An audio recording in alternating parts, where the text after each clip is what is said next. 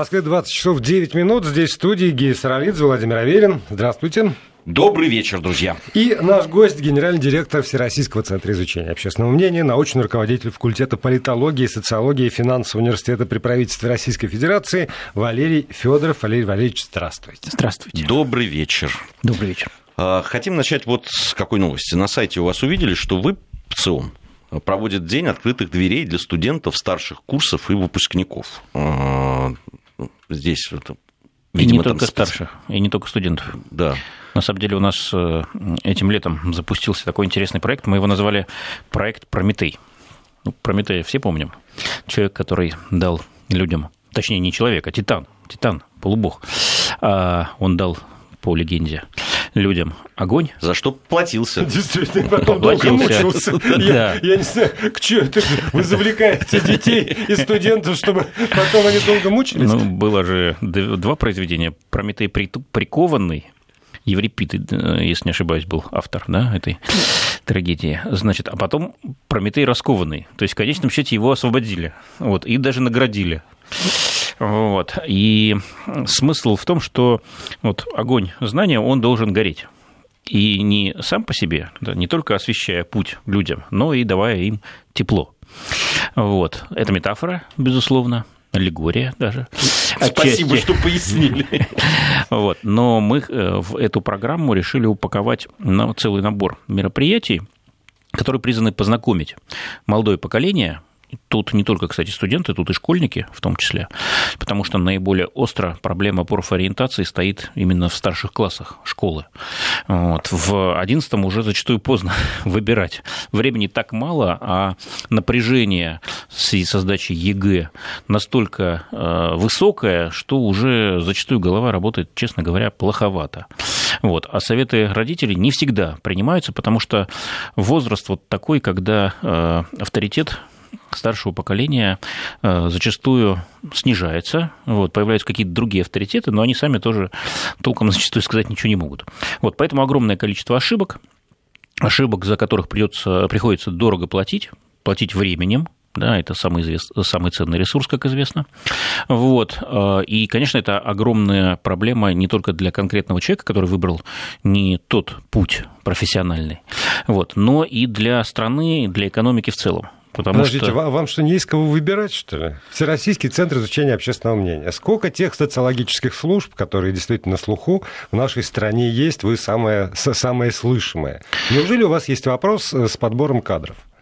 А, он всегда есть, э, во-первых. Во-вторых, мы смотрим не на год-два вперед, а на 5-7 лет а, когда новые люди будут поступать в вузы другие будут выпускаться, и, соответственно, э, компания, которая хочет не только сегодня э, привлекать лучшие кадры, но и делать это в будущем, а они нам обязательно понадобятся, должна э, не только вот себя продвигать, но и продвигать профессию, значит, э, отрасль в целом, индустрию.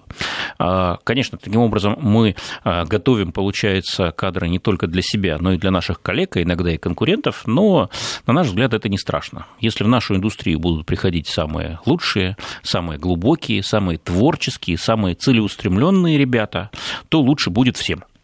И мы свою долю счастья, мы в ВЦИОМе, конечно, тоже получим. Но для того, чтобы этих ребят побудить, хотя бы задуматься о том, чтобы пойти учиться на социологический факультет, а, нужно дать им в как можно более раннем возрасте информацию о том, что есть такая профессия, общественное мнение измерять, вот, а иногда и рынок. Формировать? Нет, формировать это не к нам. Ой, ладно. Не, ни в коем случае. Это к вам. Вы у нас журналисты, коммуникаторы, вот, а мы вам только даем информацию. Вот что вы с ней делаете, это уже на вашей совести. Ну, спасибо, что нас приглашаете хотя бы комментировать иногда эту информацию. Ну, нет, За это вам действительно низкий поклон. Про то, что вот стрелки переведены, это мы, мы, это мы заметили, да, конечно. Квалифицированно переведены. Да. да. Так вот, а, буквально еще два слова об этой программе. Какие главные форматы? Это э, дни открытых дверей. Мы их регулярно проводим раз в месяц а, проводим по офису нашему, а, по всем этажам, по всем, а, так сказать, производственным участкам, ну, знакомим с тем, как составляются анкеты, как а, проводится контроль качества данных, как обрабатывается информация в специальных программах, как делаются презентации, как пишутся отчеты и так далее. Вот. А, в сами исследования, да, то есть вот полевая часть, когда интервьюер ходит и опрашивает людей, нет, это не допускаем по целому ряду причин, но можем в колл-центр свозить, потому что сейчас уже больше 60% опросов, и не только нами, но и нашими коллегами в России, они проводятся по телефону. И это на самом деле интересно.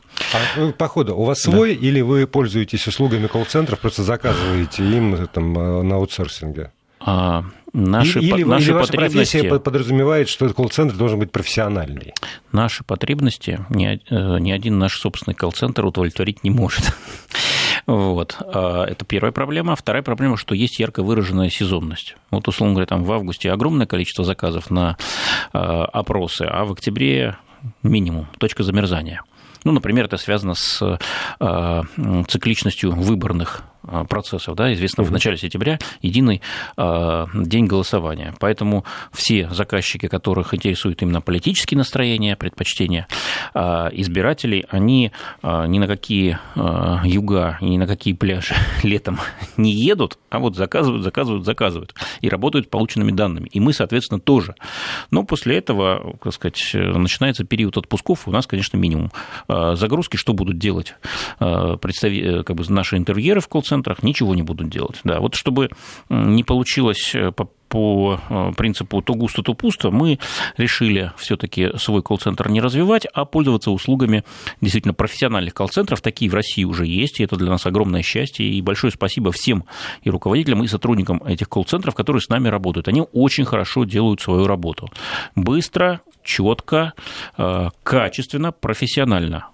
А работа эта, сразу скажу, очень непростая. Мы устроили такой флешмоб год назад, наши аналитики и администраторы, те, в чьи обязанности, в принципе, не входит непосредственно задавать вопросы людям, а все-таки решили вспомнить это дело и разъехались по колл-центрам, вот, по разным городам нашей Родины. Я вот, в частности, был в Самаре, а, в колл-центре а, Фонда социальных исследований, Владимир Звоновский, руководитель, и лично вот в течение нескольких часов... А, Сидели значит, на телефоне? Сидел на телефон, да, общался с респондентами, получил не только огромное удовольствие, но и большое количество впечатлений и, так сказать, размышлений родилось о том, как нашу работу приблизить к земле, к так сказать, практики самых важных для нас людей, тех, кто непосредственно задает наши вопросы респондентам.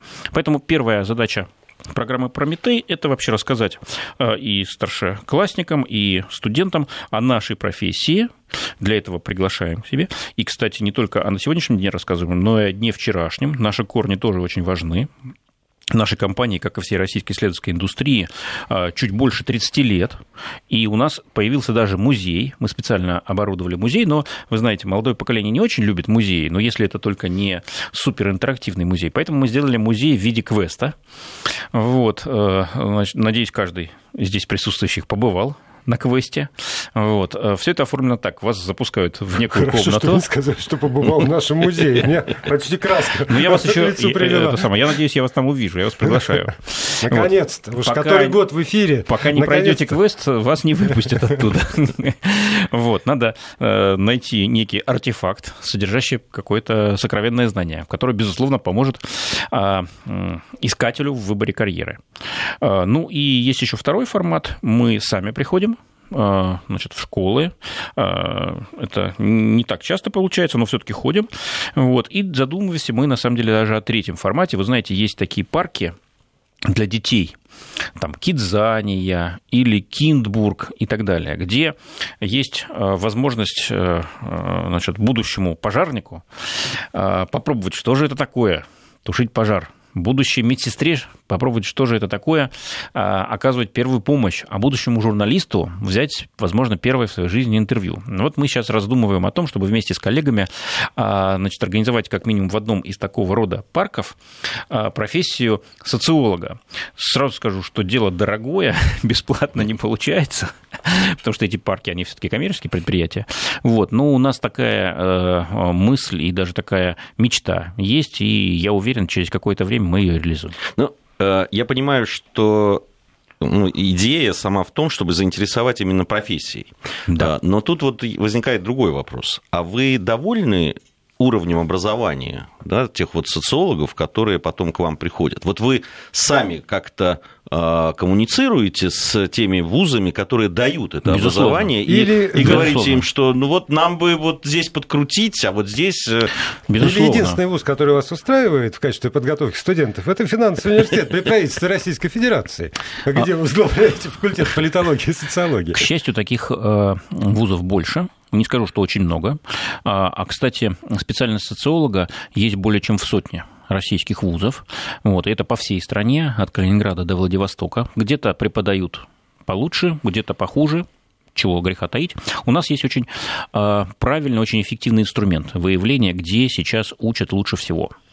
Мы а, в течение года проводим аж два конкурса на лучшую студенческую работу. Первое – это лучший курсовик, а второе – это лучшая выпускная или дипломная работа.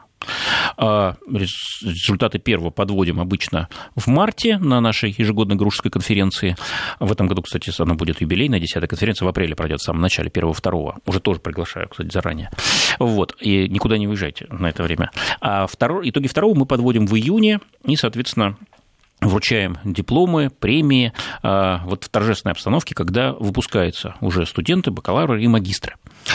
И много лет мы эти конкурсы уже проводим, и, конечно, выявились вузы-лидеры. Я к тем, что вы уже назвали, добавлю а, Высшую школу экономики. Очень сильных ребят готовят, причем не только в московском кампусе, но и в Санкт-Петербургском. И Новосибирский государственный университет, соцфак. А, это лидеры, но есть талантливые ребята практически везде. Вот, а, кажется, года два назад у нас конкурс всероссийский, представьте, всероссийский конкурс, на нем, на нем, в нем победила студентка Мордовского государственного университета имени Огарева. Вот. Для меня это было так удивительно, что я спланировал в итоге поездку в Мордовию, и оказалось не зря. Прекрасная республика, прекрасный город, прекрасный университет, всем рекомендую обязательно побывать. А, конечно, отвечая на ваш вопрос, да, мы интенсивно работаем с вузами. И работаем не только в плане конкурсов, и не только лекции читаем, курсы, специальные курсы, профориентационные семинары проводим, на, на ярмарке вакансий приходим, но мы еще э, вместе, опять-таки, с коллегами создаем так называемый профессиональный стандарт социолога. То есть мы пытаемся договориться о том наборе компетенций, который должен э, каждый, называющий себя социологом или маркетологом, это близко стоящие профессии, э, ими владеть. И, соответственно, этот профстандарт должен биться с профстандартом социологического образования, чтобы не получилось, что ребят готовят делать одно, а когда они выходят из стен альма-матер и оказываются на э, холодном ветру рынка, Забудьте все, о чем Да, да, вот как бывает иногда. Забудьте все. Вот это нас, конечно, не устраивает. Мы понимаем, что сил и времени обучать их с нуля и тем самым перечеркивать все 4 или даже 6 лет, которые они провели в стенах вуза, ну, это преступление. Вот, поэтому работаем, конечно, начиная с первого курса. Вот смотрите, Валерий Валерьевич, поскольку вы заняты тем, чтобы так или иначе вот, провести профориентацию, заинтересовать людей, и это тоже бьется с теми, вы же изучаете все равно как социологи настроение молодежи. Вот мы знаем, что в свое время все хотели там, в бандиты и в проститутки, потом все хотели в экономисты и юристы. юристы, и да. юристы. Вот сейчас вот это поколение... Врачи. Вот вы забиваете Куда? о врачах. Врачами хотели быть и в 90-е, и в нулевые, и сейчас. Нет, То есть, сейчас... Э, я говорю о стереотипах какие-то общественного там, восприятия, сознания. Вы изучаете эту проблему. Вот сегодня поколение, которое выпускается из школ, которое там э, ищет э, себя, что называется, у них какие предпочтения? Их надо затаскивать в, какие, в какие-то, там, не знаю, инженерные профессии, гуманитарные профессии. Они по-прежнему все хотят в юристы э, и экономисты. Или все-таки ну, чего-то сдвинулось? Есть существенные изменения, и самое главное из них, она вообще не про инженеров или юристов или э, врачей, она про престиж высшего образования в принципе. То есть мы фиксируем последние пару лет э, снижение доли и взрослых, и молодых, кому, собственно говоря, предстоит получать образование, а, снижение среди них престижа высшего образования как такового. То есть они все меньше понимают, зачем им идти в ВУЗ. А, зато параллельно вырос престиж среднего профессионального образования. Вот это, кстати, давно государство пыталось добиться, И вот когда уже забыли, ну, перестали об этом говорить уже. Оно вот, ну, свершилось. да, оно наконец свершилось. Это очень хорошо, безусловно. И далось это не простой ценой, но в результате мы видим, что по э, высшему образованию бьет двойной удар. Во-первых, это демография. Мы все знаем, что сейчас поколение малочисленное вступает, и количество э, потенциальных даже студентов сократилось и тут это никак не изменишь, если только вот привлекать студентов из-за рубежа. И второй удар – это престиж высшего образования. Потому что, смотрите, 4 года обучаться для того, чтобы начать зарабатывать небольшие, в принципе, с точки зрения людей, деньги на, пер... на начальной позиции, для очень многих наших молодых сограждан сегодня это вот бесцельная трата времени. Они лучше пойдут, получат какое-то там в течение двух-трех лет среднее образование, которое даст им возможность зарабатывать буквально сразу. Потому что а, очень востребованы люди, которые что-то умеют делать руками. А, И вот, наверное, главный вызов. Ну, а среди тех ребят, которые все-таки решают э, получить высшее образование, таких, конечно, тоже немало, а, врач. На первом месте по престижу профессия врача. Юрист, экономист тоже довольно высоко, на высоком уровне банковский служитель, служащий, чуть поменьше. Э, Кстати, военные профессии, да, офицер э, тоже в последнее время рулит, как говорится. Вот. Ну, конечно, ракетиров, э, значит, и проституток, о которых, значит, говорили в 90-е годы, и близко нет. Это говорит о том, что все-таки мы живем в качественно другое время, в другой стране. Вот у нас в последнее время очень востребованы люди, которые умеют водить автомобиль, потому что это уже профессия, и сегодня очень много мы на нашей радиостанции обсуждали те данные, которые пришли, они такие не очень радуют. Да, я сейчас говорю о такси, об этой службе, с которой многие сталкиваются, особенно в больших городах, да, как и выясняется, не только в больших городах, и очень большой процент да, там, нелегального такси, и выясняется, что практически невозможно потребителю, да, человеку, который собирается ехать, и он хочет воспользоваться официальным такси, и чтобы там все-таки гарантировалась какая-то безопасность его и так далее, что этого практически сделать нельзя. Ну вот сегодня наш опрос, наш интерактив, который наши коллеги проводили, звонили очень много людей, в том числе и те люди, которые имеют отношение к этой службе, и говорили, что, в общем, здесь очень большие проблемы. У вас есть какие-то по этому поводу данные, которые интересно было бы озвучить? В марте этого года мы по заказу Общественного совета по развитию такси провели опрос 800 респондентов, проживающих в городах-миллионниках.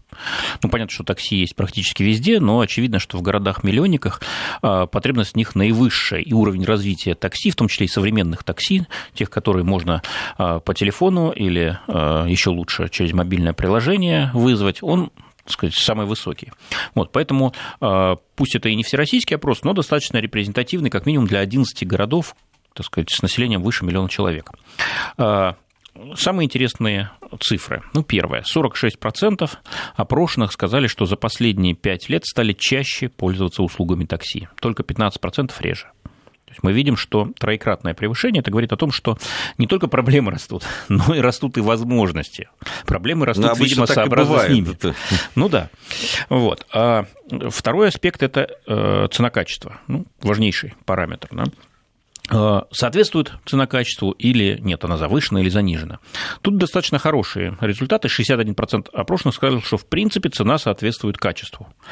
Каждый четвертый полагает, что она скорее завышена тех, кто полагает, что она занижена, может быть, это те, кто сами работают в такси или являются члены их семей, или те, кто интересуется экономикой вопроса, вот, а всего 8%, трое меньше тех, кто считает, что завышено. Действительно, те, кто работает.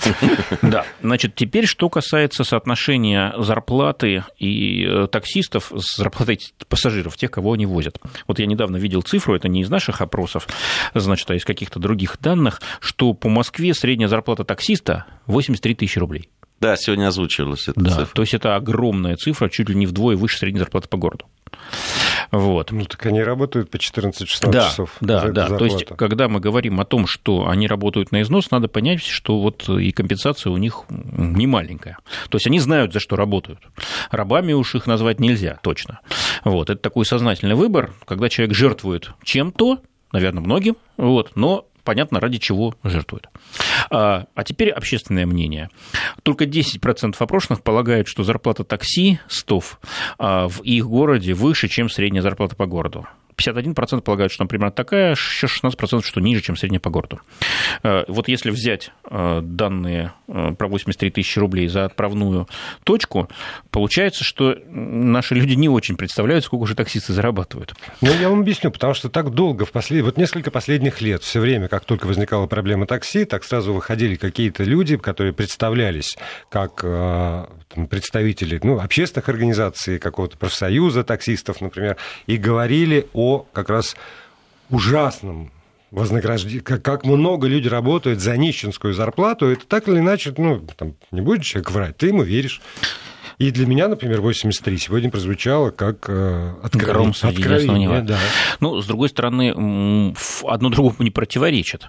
83 а тысячи рублей, мы же не знаем, сколько он часов на работе проводит. Может быть, на ней он действительно проводит там 16 часов, да, то есть работает вдвое против значит, э, нормального. И тогда получается 83. А зачем он проводит? там 15 или 16 часов, а потому что ставка низкая. То есть тут вполне возможно и так. Но давайте не будем в это углубляться. Я так понимаю, экономистов в студии нет, вот, только журналисты и социологи. И еще перед а, нашими новостями а, буквально одна цифра. А, что важнее всего? Какие из критериев для пассажиров являются наиболее важными при совершении поездки на такси? Первая тройка. Очень интересный, кстати, результат таксопарк или водитель, работающий на себя. Вот это оказалось самый важный из девятибальной э, значит, скалы 6,5 баллов. Представляете? То есть он организованный таксист или нет? Лучше, если работает на себя, как это значит, хочется ему сразу заплатить. Новости в любом случае. Валерий Федоров остается вместе с нами. Продолжим. Продолжаем программу. Э, Гейс Ролидзе, Владимир Аверин и наш гость, генеральный директор Всероссийского центра изучения общественного мнения Валерий Федоров. Заговорили мы про такси, и вот сразу, понимаете, э, и м, отклики. Я напомню слушателям, что можно писать сюда 8 903 170 63 63 для тех, кому удобен WhatsApp Viber, 5533, короткий номер для смс-сообщений. Водитель такси только тратит месяц около 120. Какие 83 это вранье? Из Москвы. Возьмите автомобиль в аренду, далее э, там в агрегатор, все и узнаете. И постигните и оцените. Я бы посмотрел через месяц-другой на вас и на ваши 83. Это разные люди написали, с разных номеров телефонов. Даже э, разные эти, э, как, как их называют, операторы связи. Да, это, ну, на самом деле, вполне возможно, что вы правы. Другое дело, что Э, эту информацию мы точно так же, как и вы, получили вот от тех, кто этим занимается. Вот. Вполне возможно, что это не так, э, вполне возможно, что это какие-то усредненные цифры и так далее. Да. Но, Но... Здесь не, не будем мы по этому поводу спорить, действительно. Вот, Валерий Валерьевич, вы сказали, что для людей э, разница все-таки есть между теми водителями, которые как бы от таксопарков и которые как бы работают на себя. И Сегодня целый день я слышу про то, что такси, серая зона, и еще больше уходит в серую зону. И для меня, правда, э, ну, я, может быть, не прав, но, но серая, не серая. Там, это зависит не, не только от таксистов, но, видимо, и от тех, кто регулирует их деятельность, если их толкают в серую зону. Но мне кажется, что пассажиру должно быть все равно – то есть Нет. это вопрос, Нет. это вопрос государства, который не добирает налогов и отчислений, угу. или это вопрос клиента, Нет. которому э, кажется, по крайней мере, что там качество обслуживания, безопасность обслуживания, гарантии там э, выплат, если что-нибудь, не дай бог, случится, очень зависит вот от статуса этого самого водителя. Э, второе, конечно же. Да? Э, да, давайте маленький исторический экскурс, буквально на 30 секунд. Мы э, знаем три эпохи развития такси. Советское такси, да, такое желтое с шашечками, очень дорогое и престижное. Мало кто мог себе позволить им пользоваться. Наши люди в булочную на такси не ездят, как гласит бессмертная цитата. А второй этап – это 90-е и нулевые годы. Да, полная свобода, дикость, поднял руку, выйдя на тротуар, и вот уже тормозит... Из а, четвертого ряда. Четвертого Да. А дальше как договоришься? Туда он тебя довезет или нет? Значит, с каким качеством, с какой безопасностью, удобством? Ну, Все на волю случая. И, наконец, третий этап, он начался несколько лет назад, когда цифровизация дошла до рынка такси оказалась очень удобной. Вот э, сегодня водители-одиночки, ну, если не исчезли, то их стало кратно меньше. А, и с точки зрения пассажиров это хорошо, потому что если ты работаешь в какой-то организации, таксопарке, даже если он виртуальный таксопарк, как у Яндекса, например, там и так далее, да, вот, а, то значит, кто-то несет за тебя ответственность, значит, есть к кому обратиться, если ты забыл, там, скажем, кошелек, или тебя обхамили, вот, или с тебя деньги списали незаконно. Я, кстати, сам это а, пару раз пробовал. Обращаешься, пишешь, и довольно быстро тебе перезвонят, твоя проблема решается. Вот в дикой стадии, да и в советской тоже, да, вот, конечно, это было просто невозможно. Поэтому я абсолютно не удивлен тому, что первым из наиболее важных критериев для наших пассажиров является форма собственности на такси. Но давайте скажем еще о двух критериях, которые в тройку входят. А, марка автомобиля. А, тоже интересный а, критерий. И, наконец, гражданство водителя. Ну, россиянин он или представитель другой страны, которая работает у нас значит, в качестве гостя. Это расизм или это а, опять же, э, важно резидент ли. То есть неважно, какой национальности человек, главное, чтобы он гражданин России, а значит, платил налоги и все дела. Или это правда вот, ну, такая форма расизма, которая присуща, бытовой расизм э, наших граждан. Думаю, к расизму это вообще никакого отношения не имеет. Вот. Речь идет о том, что если а, вас везет ваш соотечественников, соотечественник, то а, значит, он представитель, как правило, одной с вами культуры, да, культурные коды, они все-таки имеют значение, вот, языка, одного, и в конце концов он э, живет по тем же законам, что живете вы. То есть у вас есть некое пространство общения, пространство э, значит, прав и обязанностей, одинаково признаваемых.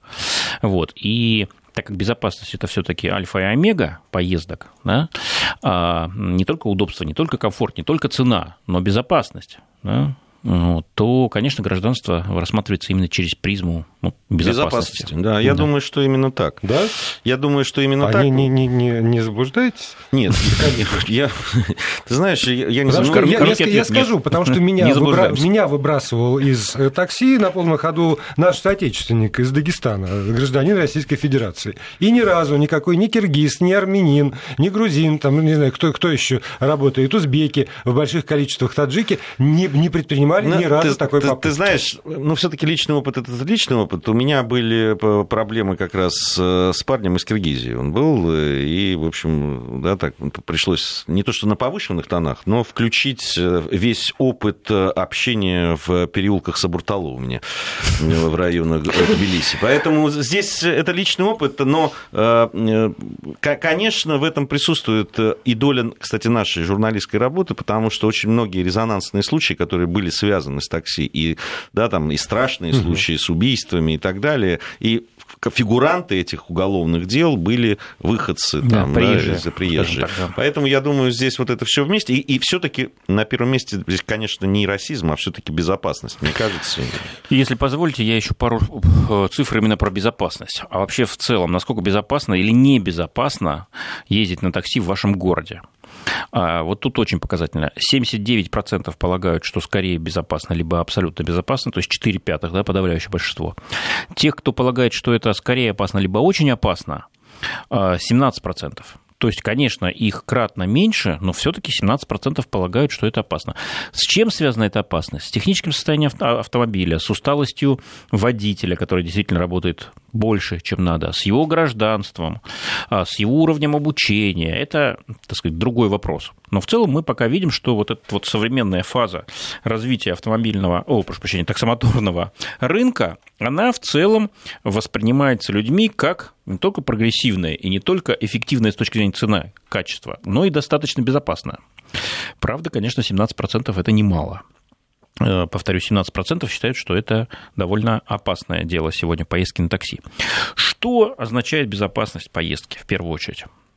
Тут выходит на первую позицию соблюдение водителем правил дорожного движения. Самая базовая вещь. 66% об этом говорит. Манера езды, она должна быть аккуратной, корректной, лихачить не надо. 62%. И на третьей позиции техническая исправность и отсутствие повреждения автомобиля 59%.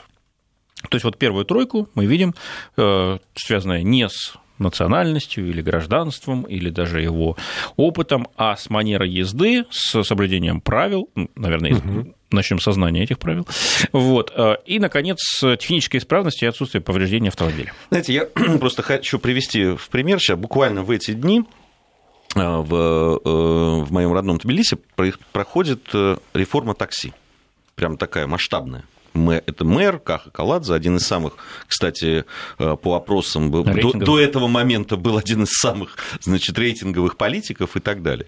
Э, в, э, ситуация с такси вот была примерно такая, смешана наши 2000-е и то, что сейчас происходит. Очень много на разных автомобильных, разного качества и так далее. И сейчас ввели, там э, должны проходить особый техосмотр эти машины, там э, не допускаются без вот такого серьезного э, техосмотра, они должны получать. В общем, все государство берет это под себя, и вот шашечки эти могут брать, выставлять только те, кто работает по этим законам. Только не по себя, а под контроль, скорее, свой. Ну, под контроль. Оно же не национализировано? Нет, он не национализирован, да, но вот там, видимо, и отчисления, и все, и так далее.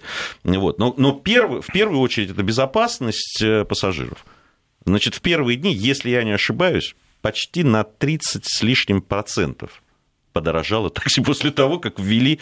Здесь нужно понимать, а, вот нам пишут, там надо там, ограничить агрегаторов там, и так далее. Надо понимать, что как только действительно начнут наводить порядок вот в, этом, э, в этой истории с такси, цены вырастут. Ну, безусловно. Здесь, Более того, на, э, надо это отдавать себе отчет. Да, нужен баланс, конечно. И то, что у нас сегодня дешевые такси, это во многом э, достигнуто не только благодаря э, агрегаторам, которые только просто появились, да, и, и качественно изменили этот рынок, но еще и благодаря тому, что агрегаторы наши закрывают глаза на то, платят ли налоги их водителя вот, прошли ли они обучение и так далее и тому подобное. Закрывают на это глаза, потому что они прекрасно понимают, что если это станет обязательным, то цены на такси им придется поднять, количество поездок снизится, или, может быть, они проиграют э, рыночную конкуренцию тем, кто этого не делает. Поэтому вот сейчас такой вот э, явно заговор. Не хотят э, сами агрегаторы реформы этого рынка, наслаждаются тем, что есть, вот, ну и очень осторожно относятся к любым идеям по изменению а, правил да, госрегулирования рынка во имя каких угодно благих целей. Агрегаторы не хотят, э, я не знаю, хочет ли клиент в массе своей каких-нибудь изменений этого рынка? Или, по большому счету, за исключением редких случаев, клиентов все устраивает? А Единственное, кто хочет по-моему, это все-таки государство. А, потому что действительно это налоги, это отчисление там, в пенсионный Я, фонд. Вот мы вспоминали советские времена, да. и тут э, нам написали, по-моему, из Северной Осетии, что э, было дешево, рубль, ну, видимо, э, имеется в виду сейчас про Владикавказ и тогдашний Орджоникидзе имеется в виду. Нет, знаете, рубль это был рубль. Да, можно было доехать. В Москве была другая ситуация, я помню хорошо, начало 80-х, и отлично помню, что, допустим, из центра, помните этот знаменитый анекдот, когда длинная-длинная очередь стоит где-то на такси. Э, вдоль этой очереди едет таксист, и все выкрикивают там Беляева, Конькова, проспект Вернадского, Динамо. Он проезжает всю очередь, потом смеется гомерически, не угадали. И уезжает. Знаете, и тогда, да, и там двойной счетчик, и все вот эти прелести. И, кстати, все-таки, если мы вспомним, были частники и были так называемые частники, которые Бомбилы. тоже, ну, тогда их так еще не называли, но там подхватить кого-то, там за трешку да. довести, там это тоже, все это было было. Но порядка было больше, конечно. Конечно. Ну, конечно. Это самое, э, э, чтобы буквально завершить эту тему, я так понимаю, что у нас еще немножко времени есть, чтобы э, о других вещах поговорить важных. Хотят ли люди чего-то, каких-то изменений? Хотят но они не предлагают конкретных изменений, потому что это все-таки специальная история. Они скорее хотят, э, чтобы э, изменился результат. Какой? Чтобы водители такси лучше соблюдали правила дорожного движения, чтобы они были, э, так сказать, аккуратны, ну, имели аккуратный внешний вид, культурно говорили, были вежливыми, чтобы технически исправные автомобили были, новые, удобные, комфортные, чтобы водители ездили аккуратно. Ну, такие вещи продвинуты, как, например, наличие страховки для пассажира там, или наличие оперативной связи с диспетчером. Ну, я, я все понимаю, Валерий. Вот это, все, уже... это, это понятно, что вы говорите. И, а в принципе, сейчас да. это достижимо. Вы можете заказать ну. повышенного комфорта да, наш э, автомобиль. Да. И, в общем, в прин... практически, ну, не, не в 100%, но в 80% вы получите ровно то, о чем вы говорите но за это надо платить. Вот этого, не мы, всегда. этого мы, разумеется, не хотим. Как, как, как опытный клиент, я могу сказать, что не всегда, не всегда комфорт стоит дороже, чем эконом. Не всегда. Я подтверждаю ваши слова, потому что вы там беседуете, а я тут тихо и сапой опрашиваю наших слушателей, что они думают по этому поводу. И спросил, легализация такси – это вопрос, который, по-вашему, касается исключительно государства, исключительно клиента или в равной степени и того, и другого участника этого дела, и государства, и клиента. И вот что ответили наши люди в больших количествах проголосовав проголосовав. 13% из тех, кто проголосовал, считают, что это вопрос, который касается исключительно государства, 9 клиента, 78 и тех, и других. А значит, я могу сделать вывод, что 78 плюс 9 – это 87% людей, почти 86 на 14, считают, что действительно легализация рынка такси – это вопрос, который касается и нас, обычных клиентов да, к сожалению, эти цифры ничего не означают, потому что э, значит, это вот для вас они ничего опрос, не означают. который вы провели, не а, имеет ничего а, общего а, с научными принципами. А но... мне, между прочим, но... это дает э, как, пищу для уверенности. Да, да, да, спасибо всем, кто голосовал. Можно я э, значит, отреагирую на ваш вопрос, который чуть раньше поступил? Вы меня спрашивали, какие у нас профессии самые престижные, помните, в начале угу, передачи? Да. Вот я порылся на нашем сайте и нашел октябрьское исследование прошлого года, ну вот чуть меньше года прошло. А, самое престижное престижная профессия, да, то есть э, если у вас есть подрастающие дети, внуки, какую профессию, род занятий вы бы для них пожелали, да, а какую нет. Вот самая желаемая профессия – это действительно врач. 4,17 балла из 5 возможных. На втором месте, внимание, сенсация, профессия ученого. 3,78 балла из 5 возможных. На третьем месте появляется бизнесмен человек с деньгами, 3,4 балла. Конечно, мы не все профессии могли, ну, с учетом того, что время не резиновое, вот, и интервью не, было, не могут быть бесконечными, а профессий-то у нас сотни.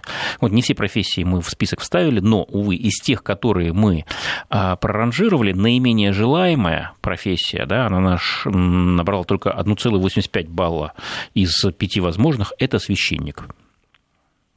Почему, к сожалению-то? И ну, слава богу.